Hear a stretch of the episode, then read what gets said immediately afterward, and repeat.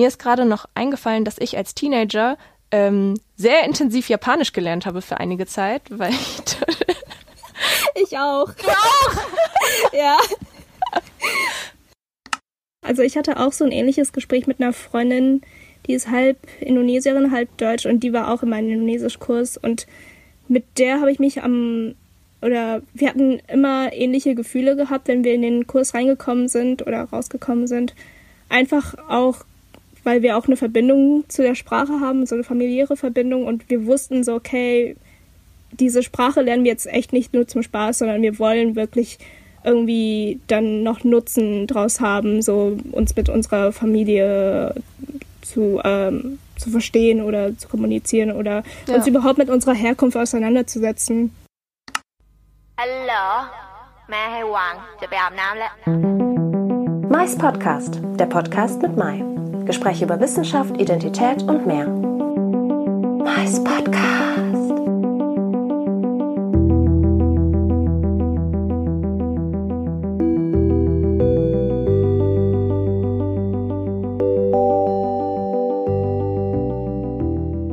Herzlich willkommen zu einer neuen Folge von Mais Podcast. Ähm, ich habe heute Luna zu Gast im Gespräch und Luna und ich haben uns über Instagram kennengelernt tatsächlich und zum ersten Mal im Real Life getroffen Anfang diesen Jahres, als ich in Bangkok für einen Sprachkurs war. Und um das Thema Sprache soll es auch in dieser Folge gehen. Ja, Luna, hast du Bock zu erzählen, warum du in Bangkok warst? ja, also ich war davor drei Monate in Indonesien für ein Praktikum und ja, dann hatte ich irgendwie Bock gehabt, irgendwo anders hinzufahren, auch weil mein Visum abgelaufen ist in Indonesien, also mhm. für Indonesien. Genau, und dann bin ich nach Bangkok gekommen und dann habe ich dich einfach angeschrieben und ja. wir uns getroffen. Ja, ich bin auch ja. sehr froh, dass wir uns getroffen haben, weil es war, mhm. ja, es war richtig cool, dich zu treffen. Ja. ja, willst du sonst noch irgendwas dazu sagen, was man über dich wissen sollte?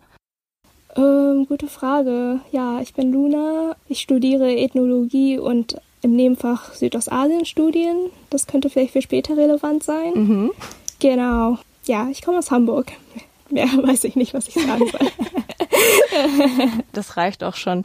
Genau, ich hatte dich gefragt, ob du Lust hast, diese Folge ähm, mit mir aufzunehmen, weil wir uns, als wir uns getroffen haben, halt auch super viel über Sprachen unterhalten haben. Also ich war ja auch mhm. für einen Sprachkurs in Bangkok, also für einen thailändisch Sprachkurs wegen meiner Familie. Und ich habe das Gefühl, für mich ist das so voll das aktuelle Thema in meinem Leben. Also nicht so, dass ich jetzt jeden Tag konstant über Sprache nachdenke, aber dass es einfach immer wieder, dass ich immer wieder Gedanken dazu habe, mich immer wieder damit auseinandersetze, ähm, wie ich so im Verhältnis zu den Sprachen meiner Eltern stehe. In meiner Kindheit, als ich aufgewachsen bin, habe ich also vor allem Deutsch gesprochen oder eigentlich bin ich halt nur mit Deutsch aufgewachsen, aber in meiner Familie selber werden halt auch andere Sprachen gesprochen. Also meine Mutter spricht halt Thailändisch, im Dorf meiner Mutter wird Khmer gesprochen und die Hälfte meiner Familie wohnt auch in Frankreich, das heißt ein großer Teil meiner Familie spricht halt auch Französisch. Ja, und irgendwie war ich so in meiner Kindheit schon von vielen Sprachen umgeben, habe aber leider nur Deutsch gelernt. Wie war das denn bei dir so? Also was für Sprachen werden in deiner Familie gesprochen? Also aufgewachsen bin ich auch mit Deutsch, aber meine Eltern sind ja beide aus Indonesien und meine Mutter spricht auch gar nicht so gut Deutsch. Mhm. Also aufgewachsen bin ich eigentlich mit beiden und ich fand auch, dass ich in der Kindheit, jedenfalls bis ich zehn war oder so, war mein Indonesisch viel besser als als so dein Deutsch. Immer, ja, genau, als mein Deutsch sogar und so. Aber halt ja in der Teenagerphase hat es dann immer nachgelassen, auch einfach wegen Schule und mhm. irgendwie war das dann so uncool. Ja, genau, meine Eltern sprechen auch noch eine andere Sprache als nur Indonesisch. Mhm. Die sprechen auch Javanisch, also die Sprache von der Insel, wo sie herkommen. Mhm. Und sonst habe ich auch viel Englisch gesprochen, weil mein Vater auf der Arbeit immer Englisch gesprochen hat und dann hat er auch oft immer zu Hause angefangen, Englisch zu sprechen. Genau, das sind eigentlich die Sprachen.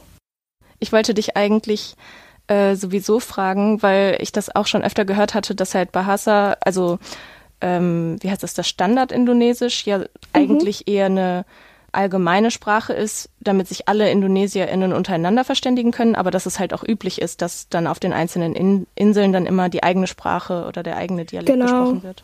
Genau, also ich habe auch in der Uni gelernt, dass jetzt Bahasa Indonesia, also Indonesisch, Hochindonesisch, wie man es auch nennt.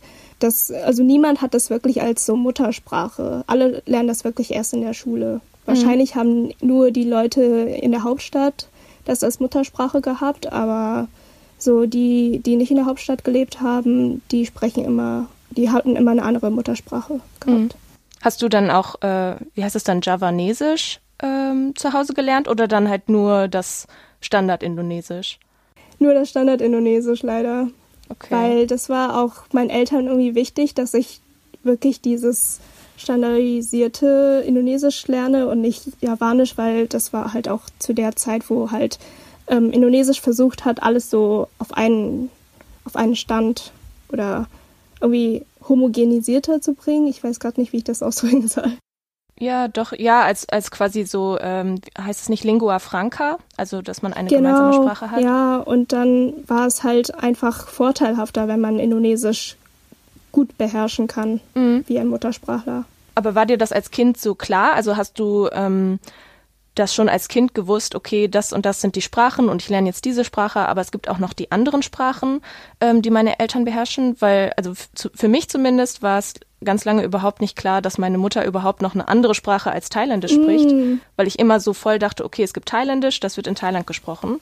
So ein bisschen mhm. so wie es gibt Deutsch, das wird in Deutschland gesprochen. Ja, und ja. Äh, dass es dann halt auch noch so Sprachminderheiten gibt. Und eigentlich auch sehr große Unterschiede in den Dialekten war mir dann halt als Kind überhaupt nicht klar. Und jetzt als Erwachsene muss ich mir das total an, äh, anlesen, dieses Wissen zu erlangen. Ich überlege gerade, hm. Also mir war schon klar, dass es andere Sprachen gab, aber ich wusste nicht, wie wichtig Indonesisch als Sprache war in mhm. Indonesien. Ich wusste, ich dachte einfach nur, ich lerne jetzt eine Sprache, Indonesisch. Okay. Und das ist einfach so die Sprache, die meine Eltern sprechen. Aber ich wusste auch, dass meine Eltern mit ihren Geschwistern, also mit meinen Tanten und Onkeln, haben die immer Javanisch gesprochen und das habe ich auch immer so mitgehört. Mhm.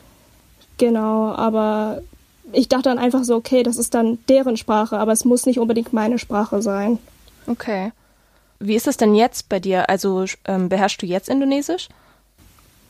Ja, also viel besser als jetzt äh, zu meiner Jugend. Genau, ich habe ja in der Uni zweieinhalb Jahre Indonesisch gelernt und ich fand, das hat's, äh, also das hat mir auf jeden Fall persönlich nochmal geholfen, jetzt so die Grammatik und sowas zu verstehen, weil mhm. davor habe ich einfach Sätze gebildet und ich hatte keine Ahnung, was, was die Regeln dahinter waren, aber jetzt weiß ich das halt und habe jetzt auch einen besseren Wortschatz als vorher. Ja, kann ähm, ich mir ähm, vorstellen. Also das und jetzt auch wegen meinem Auslandsaufenthalt spreche ich auch besser Indonesisch. Also wegen der drei Monate Praktikum, die du gemacht hattest. Genau, ja. Ja aber davor war es halt echt nicht gut.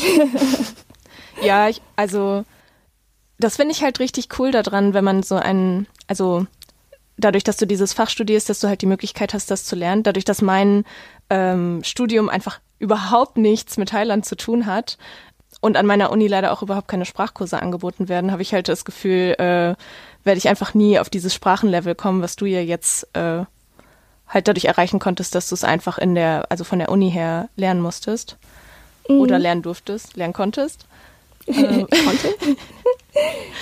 ja, also ich meine, ich, ich habe ja diesen Sprachkurs in Thailand angefangen in der Hoffnung, dass ich dann auch ein bisschen Thailändisch sprechen kann, weil bei mir echt überhaupt nichts da ist an, äh, an Vorwissen. Also klar, ich kann so ein bisschen äh, so ein paar Worte, die ich halt oft in meiner Kindheit gehört habe, aber ich habe echt mhm. überhaupt kein Verständnis von Grammatik. Also auch nicht dieses, was du beschrieben hast, ist ja eher so ein bisschen intuitives Verständnis von Grammatik. Ja, genau. Und dass du quasi so gelernt hast, wie die richtigen Regeln sind, aber bei mir ist leider nicht mal dieses intuitive Verständnis da, ist einfach nichts da. Mhm. Und dank Corona äh, hat es jetzt auch leider nicht geklappt, ähm, den Kurs weiterzumachen. Super schade super schade und auch irgendwie so voll demotivierend, weil ich irgendwie so dachte, ja, dieses Jahr wird das Jahr, in dem ich halt Thailändisch lerne und dann vielleicht was verstehe, aber nein, leider nicht. Oh Mann, das ist echt blöd. Ja, ich finde es auch voll blöd. Und ich habe auch das Gefühl, dass es irgendwie dann manchmal echt an so ähm, wie sage ich das, an so Umstände oder Geld geknüpft ist, die Sprache zu lernen, weil ich das Gefühl habe, ich kann in Deutschland echt nicht gut Thailändisch lernen. Also ich habe nicht wirklich Thais in meinem Umfeld. Ich, irgendwie ist es schwierig, äh, sich mit der Sprache zu umgeben, wenn einfach alles, was man um sich herum hört, halt Deutsch ist. Ja, Und voll. Ja, genau, aber einfach so nach Thailand zu fliegen, mal eben, äh, jedes Jahr oder so, kann ich natürlich auch nicht machen. Ich mhm. weiß nicht, ähm, wann, also, was wollte ich denn als nächstes fragen? Ich weiß auch nicht. Wolltest du noch irgendwas fragen?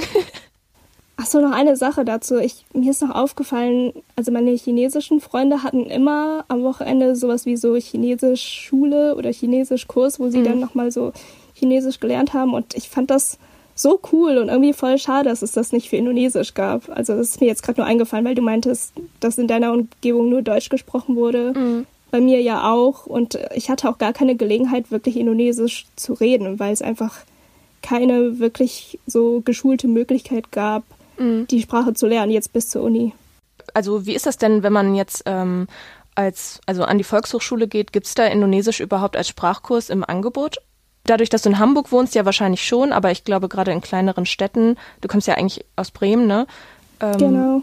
Ist es vielleicht nicht so? Oder hattest du das gar nicht nachgeguckt? Also weißt du das? In, an Volkshochschulen habe ich das nicht nachgeguckt, aber ich weiß nur, dass ähm, eine Freundin von meiner Mutter jetzt gerade an der Volkshochschule in Bremen Indonesisch lehrt. Das weiß ich nur. Ah, okay, aber das ja. ist jetzt auch so recently, so in den letzten paar Jahren hat sich das entwickelt. Wahrscheinlich auch durch den Tourismus gab es viele Anfragen. Mhm. Kann ich mir gut vorstellen. Ja. Ja, kann ich, also ähm, tatsächlich, ich habe auch mal versucht, Indonesisch zu lernen, weil ich ein, äh, ich weiß gar nicht, ob ich Stimmt, das erzählt das erzählt, hatte. Doch, hast ja, erzählt. okay. ja, genau, ich hatte ja so ein, ähm, ein Uni-Modul in Indonesien, wo wir halt einen Monat lang in Indonesien waren. Und ich dachte mir halt vorher so, ja cool, dann versuche ich einfach mal Indonesisch zu lernen. Es soll ja an sich auch gar nicht so schwierig sein, es zu lernen. Und also ist zumindest das, was man so als Outsider so hört. Ich weiß nicht, was du, wie du jetzt dazu äh, stehen würdest, dass es einfach ist, das zu lernen. Doch, das ist schon einfach, finde ich. Im Vergleich zu anderen Sprachen ja. ist die Grammatik kinderleicht. Ja, genau. Also ich dachte halt so, okay, die Grammatik scheint nicht so kompliziert zu sein und vor allem das Alphabet ist ja einfach wie das, äh, wie das westliche mhm. Alphabet.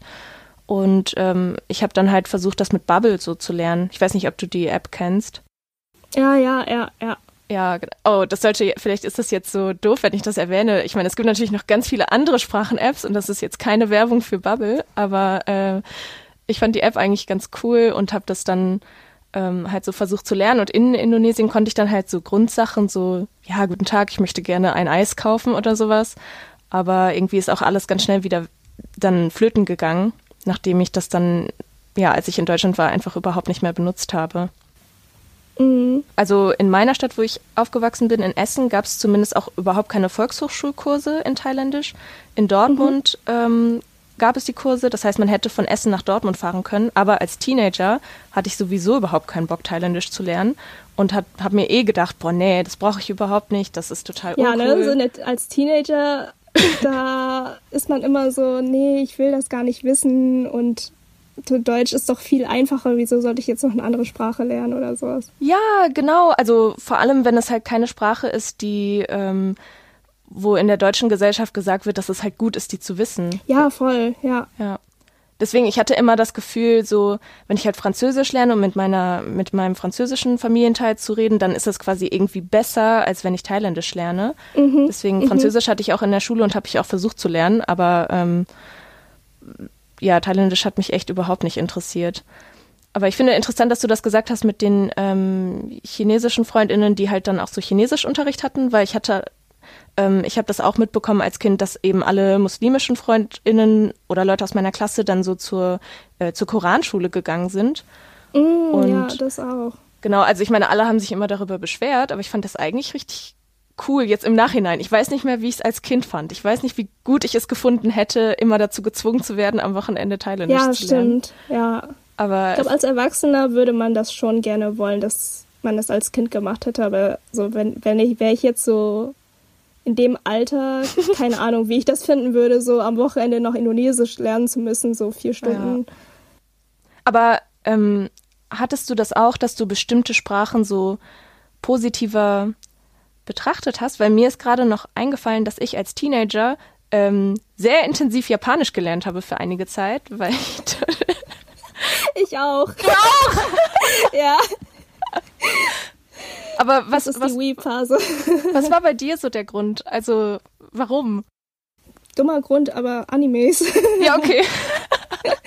ich glaube, also für eine Zeit lang habe ich immer Animes mit Untertiteln geguckt, aber irgendwann kamen die auch immer viel zu spät raus mit Untertiteln, deswegen wollte ich die immer auch ohne Untertitel verstehen können. Ja. Aber ja, ich fand das halt irgendwie cool, weil ich konnte das mit irgendwas verbinden. Weißt du, mhm. es, irgendwie Indonesisch war für mich nicht so greifbar, obwohl das natürlich meine Eltern gesprochen haben, aber Anime war für mich auch so eine Leidenschaft, deswegen war das ganz cool für mich, Japanisch lernen zu können. Aber ich finde das total relatable. Bei mir war das genau das mhm. Gleiche. Also, ähm, dadurch, dass, dass ich halt viel Anime geguckt habe, war das irgendwie so eine Sprache, wo ich dachte, ja, ich, ich möchte das gerne können, es klingt cool, ich möchte die Medien verstehen und äh, es macht einfach Spaß, das quasi so zu lernen, weil es eine coole Sprache ist. Aber das ist ja genau. eigentlich totaler, also ich meine, klar ist Japanisch cool, aber Indonesisch und Thailändisch sind auch cool.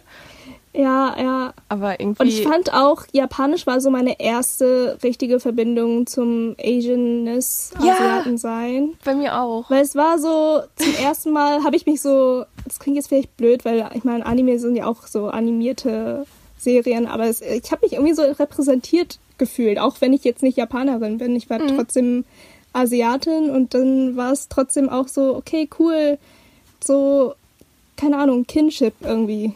Ja, also ähm, das war, ich sag die ganze Zeit nur so, ja, ging mir ganz genauso, das war bei mir auch so. Aber es stimmt auch. Ähm, ich habe das Gefühl, so alles, was irgendwie asiatisch war und cool war, habe ich mhm. so für mich angenommen und versucht, irgendwie da eine Verbindung äh, herzustellen. Weil es auch so viele mhm. Sachen gibt, die negativ sind und dann, dann freut man sich ja, über die paar voll. Sachen, die positiv sind. Genau. Genau. Was ich mich voll frage ist, ob ähm, also wir sind ja so die 90s, Late 90s Kids, ob mhm. das für äh, Menschen, die jetzt so in den späten 2000ern geboren sind und auch asiatische Herkunftsbezüge haben, ob das für die so ist, dass Koreanisch ähm, dieses, dieses oh ja, diese Fall, Sprache bestimmt. darstellt. Genau, weil Koreanisch ist ja jetzt auch so voll, also alles aus Korea ist cool, halt Bands, Fashion, Essen mhm. und so. Und ich könnte mir halt voll vorstellen, dass das, was für uns japanisch war, eben jetzt koreanisch für andere Leute ja. ist und die voll BTS abfeiern und so. Ja, bestimmt. Kann ich mir auch gut vorstellen. Ja. Hey, aber vielleicht in zehn Jahren oder so gibt es dann eine neue Welle von so, weiß ich nicht, Thai-Pop Thai. oder, oder Indonesisch. indonesischer Pop oder so. Hey, aber Thai-Pop ist richtig cool. Das habe ich sogar für eine Weile gehört. Thai-Pop?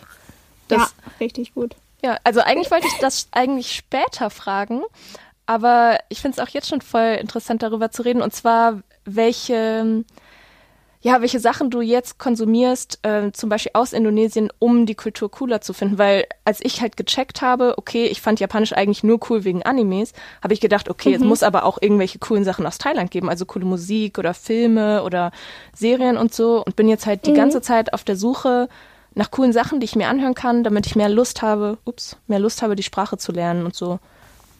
Mm, für mich Indonesisch, also ich höre momentan richtig viel so indonesischen Indie-Pop. Mhm. Ähm, leider singen die nicht immer auf Indonesisch, aber allein schon, weil das indonesische Bands sind, versuche ich dann irgendwie doch noch mit reinzuhören. Ja. Über Serien weiß ich leider nicht so viel, aber es gibt ein paar ziemlich coole indonesische Filme und ich versuche auch immer alle paar Monate so ein paar ähm, Filmtrailer so abzuklappern, so indonesische, und zu gucken, was würde mich jetzt interessieren, was jetzt so rauskommt. Mhm. Aber meintest du nicht, es gibt eine, haben wir uns nicht über die indonesische Version von Gossip Girl unterhalten? Genau! ja, das stimmt. Das ist die Serie, die eine Serie, die ich geguckt habe. Die, die war sogar gar nicht so schlecht. Ähm, ja, ich glaube, das ist das Einzige. Also ich finde, was indonesische Serien angeht, die sind super kitschig, aber mhm. man kann schon so die Sprache dazu dadurch lernen. Kannst du ähm, jetzt abgesehen vom indonesischen Gossip Girl, kannst du vielleicht irgendwas empfehlen, also irgendeinen Film oder so, den man, den man online finden kann und sich dann mit Untertiteln auf Indonesisch angucken kann oder so? Hm, ich überlege gerade. Ich glaube, es gibt selten Filme mit Untertiteln. Okay fällt mir jetzt spontan nichts ein, was Untertitel hätte. Oh, es gibt einen Netflix-Film, das heißt Aruna and Her Taste oder irgendwie sowas. Mhm. Aber es geht auf jeden Fall um so eine Food-Bloggerin, die durch Indonesien reist und äh, über Essen berichtet. Klingt ähm, gut. Der Film ist auch ganz gut. Ja. Ich meine, es muss auch nichts mit Untertiteln sein. Vielleicht gibt es auch einfach so einen guten mhm. indonesischen Ich finde es immer ganz gut, wenn da Untertitel dabei sind, weil ich finde, Indonesier in Filmen sprechen super schnell mhm. und manchmal auch so ein bisschen mit einem Akzent, was jetzt vielleicht nicht unbedingt Ausländer verstehen könnten. Und dann ist okay. es für mich persönlich immer super hilfreich, wenn ich Untertitel habe. Kannst du ähm, bestimmte Songs empfehlen? Also ich kann die auch nachher dann in die ähm, Podcast-Beschreibungsbox oder sowas reinschreiben. Mhm. Aber ich glaube, ich würde dir später einfach ein paar empfehlen, aber mir fällt jetzt gerade nichts ja, ein. Kein Problem. Ich habe das auch bei thailändischen Filmen und Serien, dass ich die nicht so richtig ähm, entertaining oder mhm. interessant finde, weil die Schauspieler agieren oft sehr übertrieben, war jetzt so mein Eindruck von den Serien, die ich kenne. Also, dass es halt so mhm. super over the top äh, Emotionen, Gesichtsausdrücke und sowas sind. Und es mhm. sind auch im Hintergrund oft so, ähm, wie heißt das nochmal, so Soundeffects. Also, dass irgendwas quietscht oder irgendwie so du du du oder so, wenn irgendwas ja, ja, ja. nicht gut gelaufen ist. Und das finde ich halt. Ich weiß genau, was du meinst. Ja. Also, das ist ähm, in Indonesien auch nicht anders. ja, manchmal, manchmal finde ich, passt das auch richtig gut zum Format, aber manchmal nervt es mich einfach ein bisschen. Weiß ich auch nicht, ich will jetzt auch keine thailändischen Serienklischees befeuern, weil ich kenne einfach gar nicht so viele Serien. Es sind auch nicht so viele auf mhm. Netflix verfügbar, deswegen äh, kann es halt voll gut sein, dass einfach ähm, die richtig geilen thailändischen Serien noch komplett an mir vorbeigegangen sind. Mhm. Es gibt so eine Serie, die heißt irgendwie Diary of a Tootsie. Ähm, mhm die ist ganz, also ich schreibe, die schreibe ich mal auf und es, es gibt einige so, einiges an Musik. Ich höre halt gerne so thailändischen Cloud-Rap, der einfach genauso ist wie. Was, echt? Ja, ja, genau. Ich meine, ich höre auch ganz gerne deutschen Cloud-Rap und sowohl deutscher mhm. als auch thailändischer Cloud-Rap sind ja einfach nachgemacht von US-amerikanischem Cloud-Rap. Deswegen habe ich so, ja genau, genau. Deswegen habe ich so das Gefühl, ja, es ist jetzt egal, ob ich deutschen Cloud-Rap oder Thai-Cloud-Rap mhm. höre, es ist beides so ab, also nachgemacht. Ja. Vom Original Cloud-Rap. Und äh, irgendwie ähm, gefällt mir das einfach, ähm, diese Kombination aus diesem aus diesem Stil, aus diesem Genre, das ich schon kenne, aber dann mhm. mit einer Sprache, die ich noch nicht kenne oder mit der das vorher noch nicht gemacht wurde, zu hören. Das, ja, also generell Rap in Thailand ist auch so voll seit vier Jahren oder so voll im Kommen. Es gibt so eine Casting-Show und mhm. ähm, Rapper werden halt immer beliebter. Ähm, oh krass ich weiß nicht, ist es in Indonesien auch so oder ist es da eher nicht so ähm, auf dem Format? Ich finde das, finde Rap oder Hip-Hop in Indonesien ist immer noch voll die Nische. Mhm. Es ist trotzdem immer noch so Indie-Pop oder Rock, okay. was gerade so im Kommen okay. ist. Ich habe eine indonesische Freundin, die hört richtig oft so Metal, aber ich weiß nicht, ob Metal in Indonesien. Ähm, das ist auch eine Nische, aber auch relativ viele hören das. Mhm. Ja, ich habe also ähm, wenn man halt so die Spotify ähm, Thailand Top 50 äh, Playlists mhm. und so checkt, dann ist da halt richtig viel, also typischer thailändische Musik, aber es ist halt auch viel, wo man so voll den amerikanischen Einfluss merkt und es ist auch mhm. einiges, wo man so den Eindruck hat, okay, das ist so ein bisschen in Richtung K-Pop, J-Pop, mhm. aber dann die thailändische mhm. Version davon. Mhm. Was ich irgendwie voll schön finde, weil dadurch habe ich viel leichter einen Zugang zu verschiedenen ja. ähm, thailändischen Musikrichtungen. Aber naja, eigentlich, eigentlich sollte es ja um Sprache gehen und ich wollte dich noch fragen, ähm, wann du eigentlich angefangen hast, dich bewusst für ähm, die Sprache dein oder die Sprachen deiner Eltern zu interessieren oder ob du dich überhaupt bewusst dafür angefangen hast zu interessieren. Hm, gute Frage. Ja, doch. Also nach dem Abitur war ich ja in Indonesien für ein paar Monate mhm. und da habe ich halt echt gemerkt, dass ich nicht sprechen kann oder dass es mir so schwer gefallen ist, mich da mit Leuten zu kommunizieren und zu unterhalten. Mhm. Und ähm, genau danach habe ich mich halt für die Uni beworben und dann habe ich gesehen, dass es an der Uni Hamburg auch Südostasien-Studien gibt. Mhm.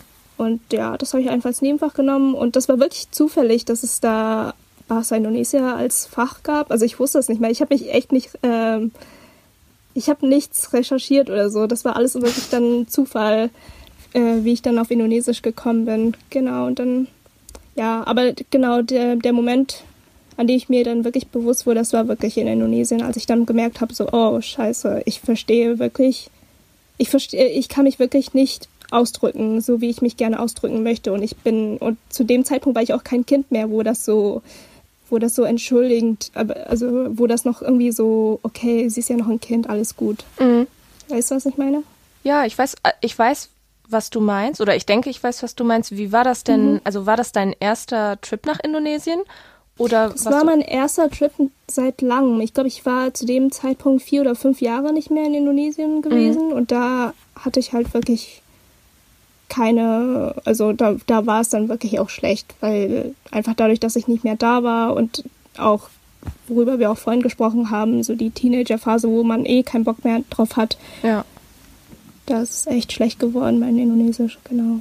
Ja. Aber hast du dann ähm, das Sprachenlernen nur damit verknüpft, dass du dich, ähm, also mit einem Gefühl, dass du dich ausdrücken möchtest? Oder hat es für dich auch was mit, ähm, ich weiß nicht, irgendwie mit Identität zu tun, die Sprache zu lernen? Also ist es für dich nur Mittel zum Zweck, Indonesisch zu lernen? Oder hat es für dich auch einen Bezug irgendwie zu, zu deiner Identität?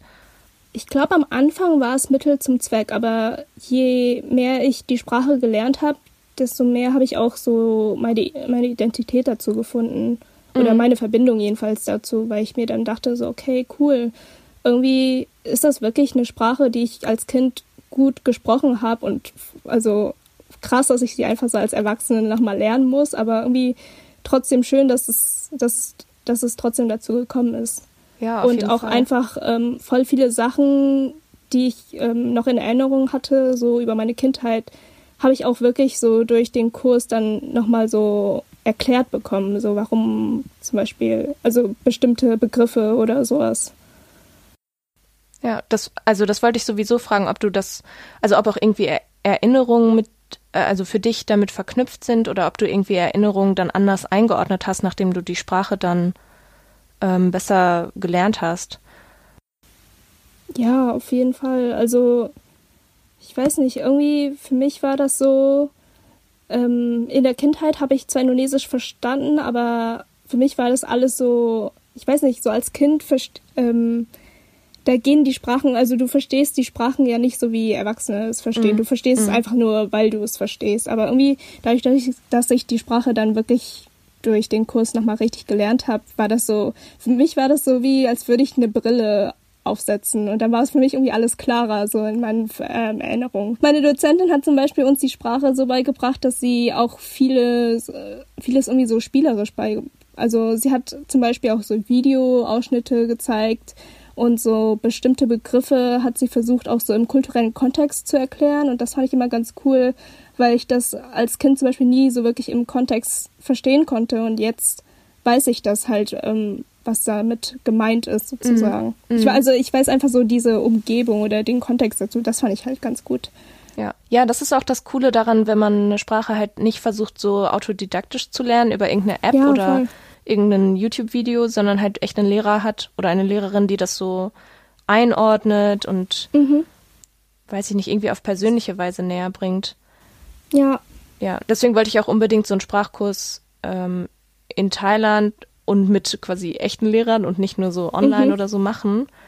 Ähm, weil ich irgendwie dachte, das würde halt voll bei der, bei der Einordnung und beim Verständnis helfen.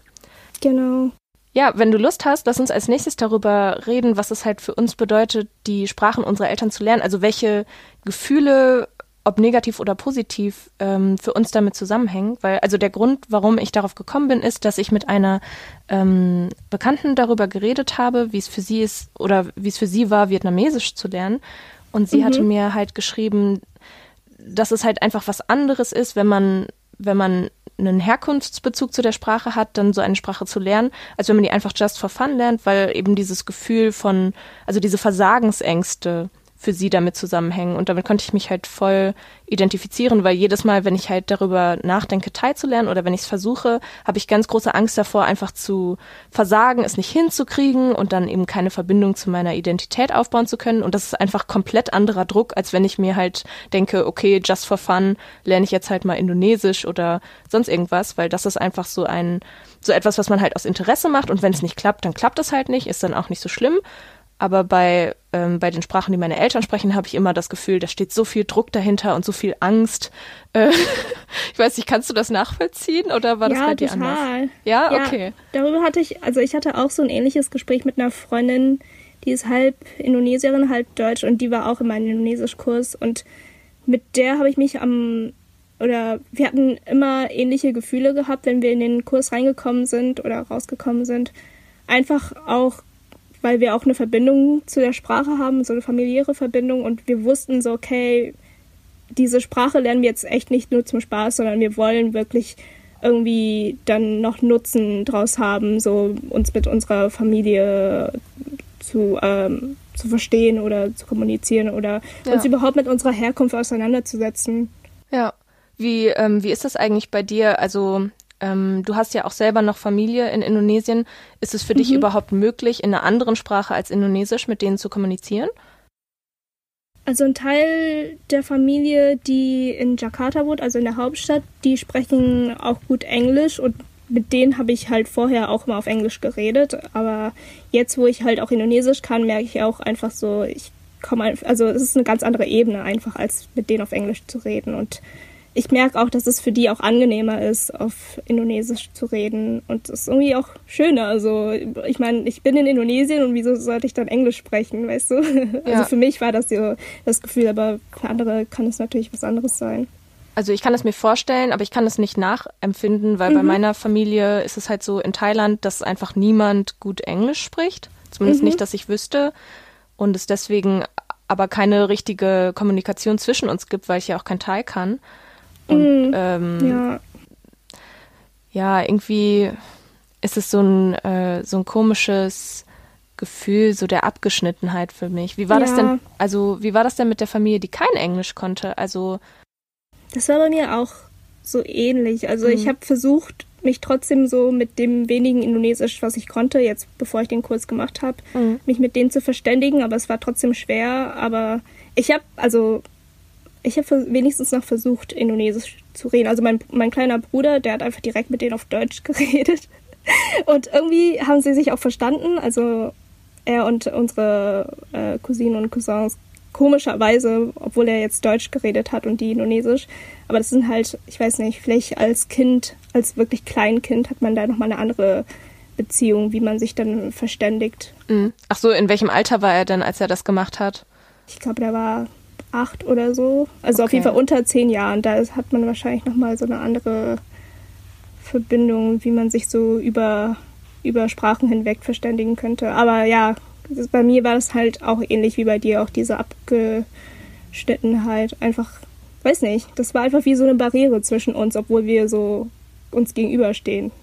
Ja, aber jetzt dadurch, dass du die Sprache ja jetzt beherrschst, ähm, hast du dann auch ein besseres Verhältnis als vorher zu diesem Teil der Familie, oder? Ja, auf jeden Fall. Ja, ja, ja. Das ist halt voll ermutigend zu hören. Also, weil könnte ja mhm. auch sein, dass du so sagst, boah, nee, irgendwie haben wir, sind wir immer noch nicht auf einer Wellenlänge und reden einfach nie miteinander, obwohl Doch, ich die Sprache also kann. Allein schon, dass ich mit denen so wirklich über so Sachen reden kann, wie so, was ich in der Uni mache oder was ich in der Freizeit mache. Das, mhm. ist, das macht schon einen großen Unterschied, als wenn ich jetzt so nur Sachen beantworten kann, wie ähm, wenn die mich jetzt fragen, was möchtest du essen? Und ich so, ja, Reis oder sowas, weißt mhm. du, so. Mhm, mhm. Das ist schon okay. was anderes, finde ich. Ja, das, genau, das, diese Art von Konversation ist auch das Einzige, was ich haben kann. Also sowas wie, ist es lecker? Ja. Mhm, Hast genau. du Durst? ja. ja. Oder nein. Und dann oder mhm. irgendwie sowas wie Hallo, tschüss und dann Danke, wenn ich was zu essen mhm. kriege. Und das ist irgendwie so auf jeden Fall nicht genug. Ähm, mhm. Aber ist es bei dir, welche Gefühle hast du oder hattest du in dem Kurs? Ähm, da waren ja nicht nur du und deine Freundin, sondern auch andere Leute, die Indonesisch gelernt haben, mhm. die dann, ich weiß nicht, weiße Deutsche waren oder irgendwie keinen keinen Bezug zu Indonesien hatten durch mhm. ihre Familie. Wie also hattest du, hast du damit irgendwelche Sachen verbunden? Also ähm, irgendwelche mm. Gefühle, positiv oder negativ? Also das Einzige, oder an was ich mich jetzt ganz genau erinnern kann, ist, dadurch, dass ich, dass, also man hat mir das halt richtig angesehen, dass ich aus Indonesien komme und deswegen hatte ich das Gefühl, alle haben irgendwie erwartet, dass ich gut Indonesisch konnte oder mhm. dass ich wenigstens gute Basiskenntnisse hatte, aber hatte ich halt nicht. Mhm. Aber, aber trotzdem ja war diese Erwartung immer wieder da und auch von meiner Dozentin, die ist halt auch Indonesierin und die, also die kannte ich auch vorher schon, weil ich habe die auch mal so auf indonesischen Veranstaltungen gesehen und ich habe auch mal mit ihr geredet und so. Mhm. Genau, und sie hatte auch immer solche Erwartungen mir gegenüber. Und ich hatte immer das Gefühl, so, oh, ich muss sie jetzt erfüllen, weil ich halt theoretisch Indonesierin bin und ich müsste es können, weißt du? Ja. was jetzt, also im Nachhinein denke ich mir so, das ist Unsinn. Also, wir haben ja alle gleich angefangen, aber es sah halt nicht so aus, einfach vom Aussehen her. Ja, klar, da gab es halt dann diese Schubladen, in die du dann schon vorher genau. rein eingeordnet mhm. wurdest. Aber du meintest, dass du dich ja dann, also es klingt so, als hättest du dich dann vorher eigentlich auch nicht als Indonesierin identifiziert. Hat sich das jetzt geändert durch das Sprachenlernen oder? Hm, ich weiß nicht, ob sich das jetzt nur durch das Sprachenlernen geändert hat, aber allgemein jetzt während meiner Uni-Zeit habe ich auch mehr so das Indonesisch-Sein so als meine Identität gesehen, weil mhm. irgendwie in der Schulzeit habe ich das immer so voll ähm, weggesteckt. Also ich wollte nichts damit zu tun haben, weil ich auch, also ich hatte auch keine Verbindung dazu und ich hatte auch nicht wirklich Freunde, die Indonesier waren. Ja. Zu der ich, äh, oder die, oder vielleicht hatte ich auch indonesische Freunde, aber die haben sich auch nicht als Indonesier identifiziert. Deswegen war es für mich auch so, ja, okay, ich bin Deutsch-Asiatin oder einfach mhm. Deutsch. Ja. Genau. Das war bei mir auch so. Also ich habe mich auch überhaupt nicht als Thai identifiziert, aber jetzt ähm, ich glaube, so seit ich mich versuche mehr mit mehr mit thailändischer Kultur so zu umgeben und auch seit ich dann nochmal da war, jetzt als erwachsene Person, nicht im Schlepptau meiner Eltern. Ähm, mhm. Auf jeden Fall. Das ist nochmal eine andere, das ja, ist nochmal eine voll andere Erfahrung, ne? Auf jeden Fall, auf jeden Fall. Und dann ist es irgendwie auch einfacher, sich zu überlegen, okay, möchte ich gerade hier sein in diesem Land? Wie, wie fühle ich mich? Welche, welche Verbindung erkenne ich, ohne dass mir jemand irgendwie sowas sagt wie, ja, guck mal, hier musst du dich jetzt irgendwie heimisch fühlen, weil hier wohnt unsere Familie. Ähm, genau.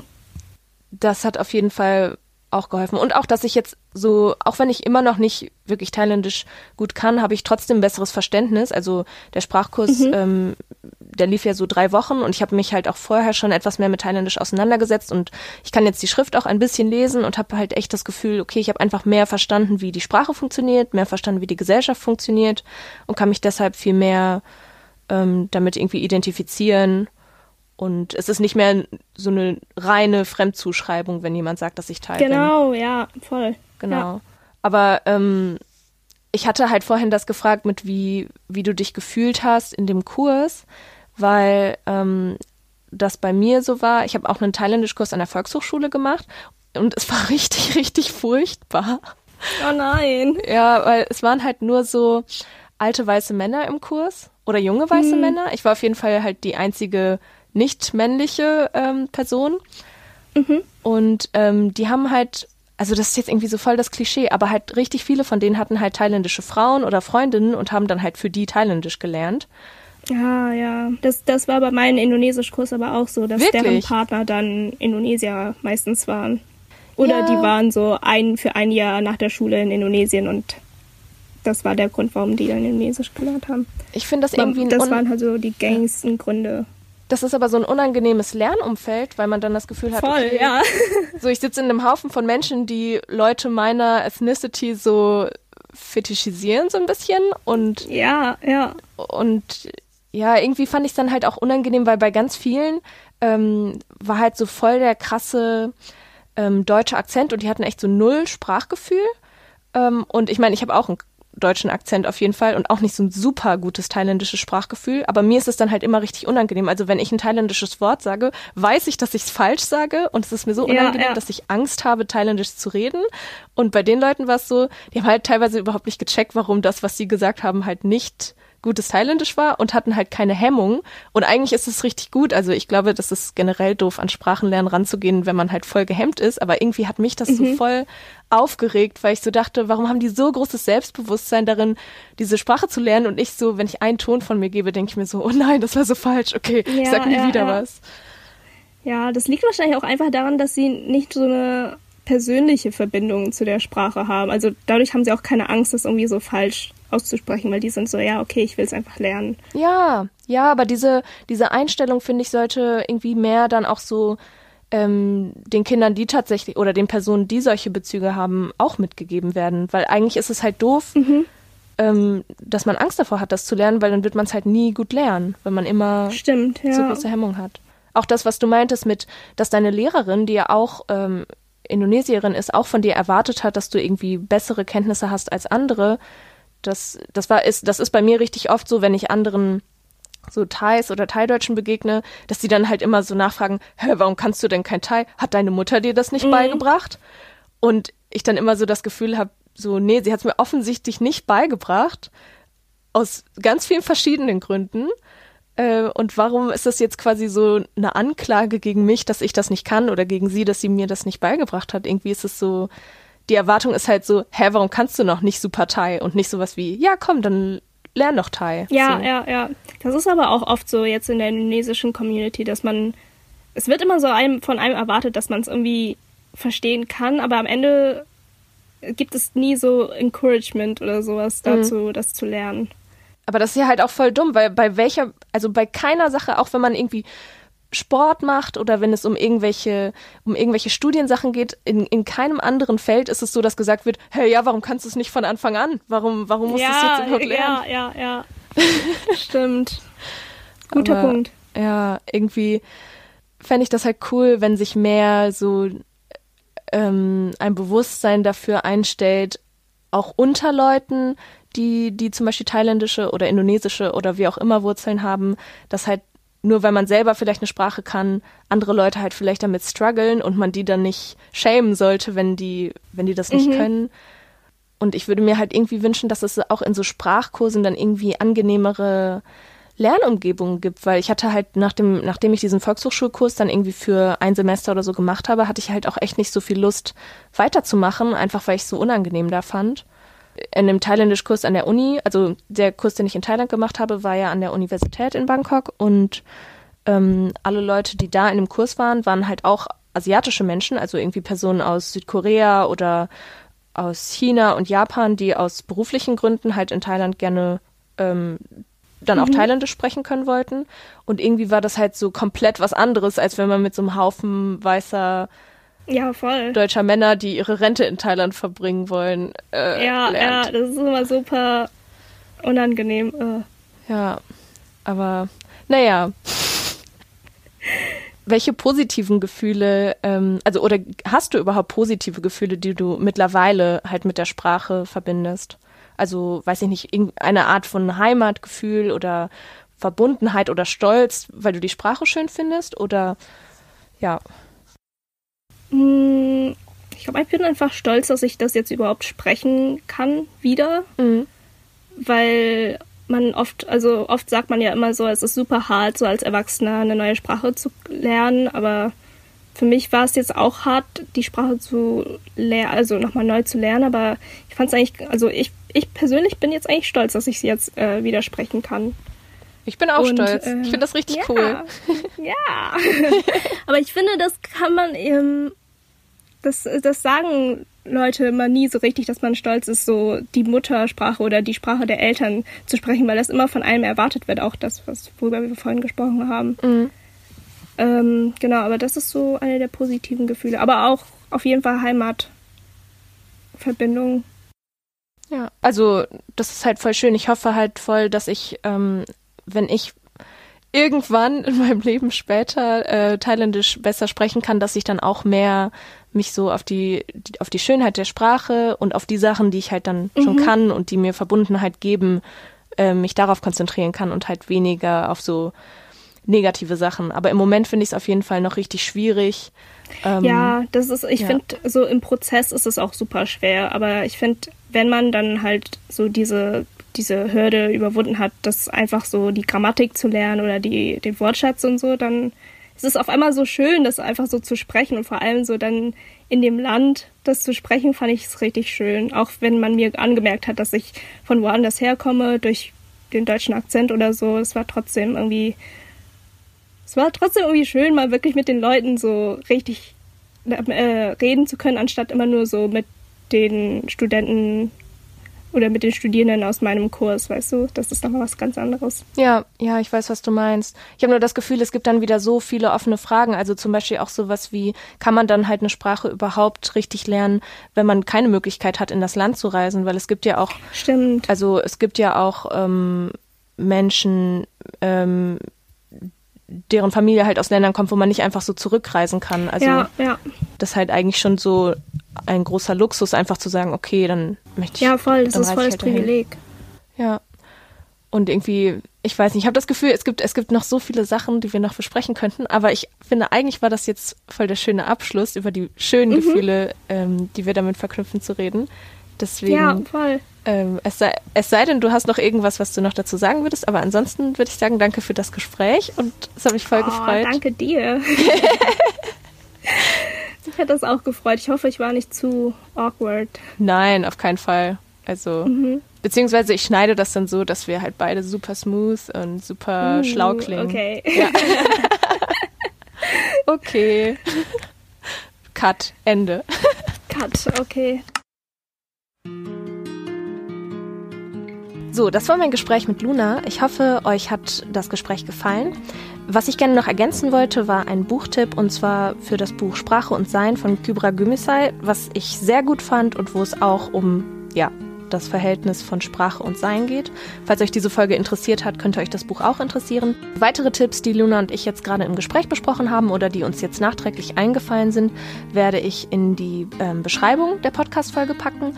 Und äh, auch auf Instagram unter @meispodcast werde ich wahrscheinlich zwei Posts machen mit einmal thailändischen und einmal indonesischen Serientipps, Buchtipps, Filmtipps, halt alles, was wir so an Medien konsumieren, um eben uns mit den Sprachen, auch wenn wir in Deutschland sind und nicht in Indonesien oder in Thailand sein können, ähm, uns weiter mit den Sprachen zu beschäftigen und die aktiv halt in unserem Alltag zu haben. Wenn euch die Folge gefallen hat, folgt doch gerne meinem Podcast auf Spotify. Ihr könnt zum Beispiel auf iTunes eine positive Bewertung dalassen. Ihr könnt gerne auf Instagram vorbeischauen. Falls euch die Folge nicht gefallen hat, könnt ihr auch, wenn ihr konstruktives Feedback geben möchtet, gerne per Mail an meispodcast.riseup.net Kritik schreiben oder Lob oder einfach nur eure Gedanken dazu. Wenn euch die Folge so gut gefallen hat, dass ihr denkt, wow, ich möchte den Podcast unbedingt finanziell unterstützen, dann könnt ihr auch paypal.me slash meispodcast Geld spenden.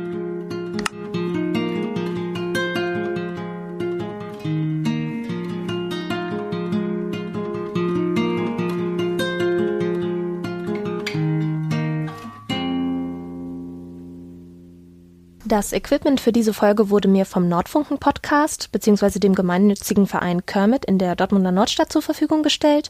Guckt gerne auf der Seite nordfunken.de vorbei, hört in den Podcast rein. Das Angebot ist richtig cool. Ich konnte mir das Equipment kostenlos ausleihen und mal ausprobieren. Ich wollte einfach nur einen Shoutout geben, weil das für so kleine Podcasts wie meinen eine, wirklich eine tolle Möglichkeit ist, mal mit professionellerem Equipment zu arbeiten. Genau, das war's. Goodbye.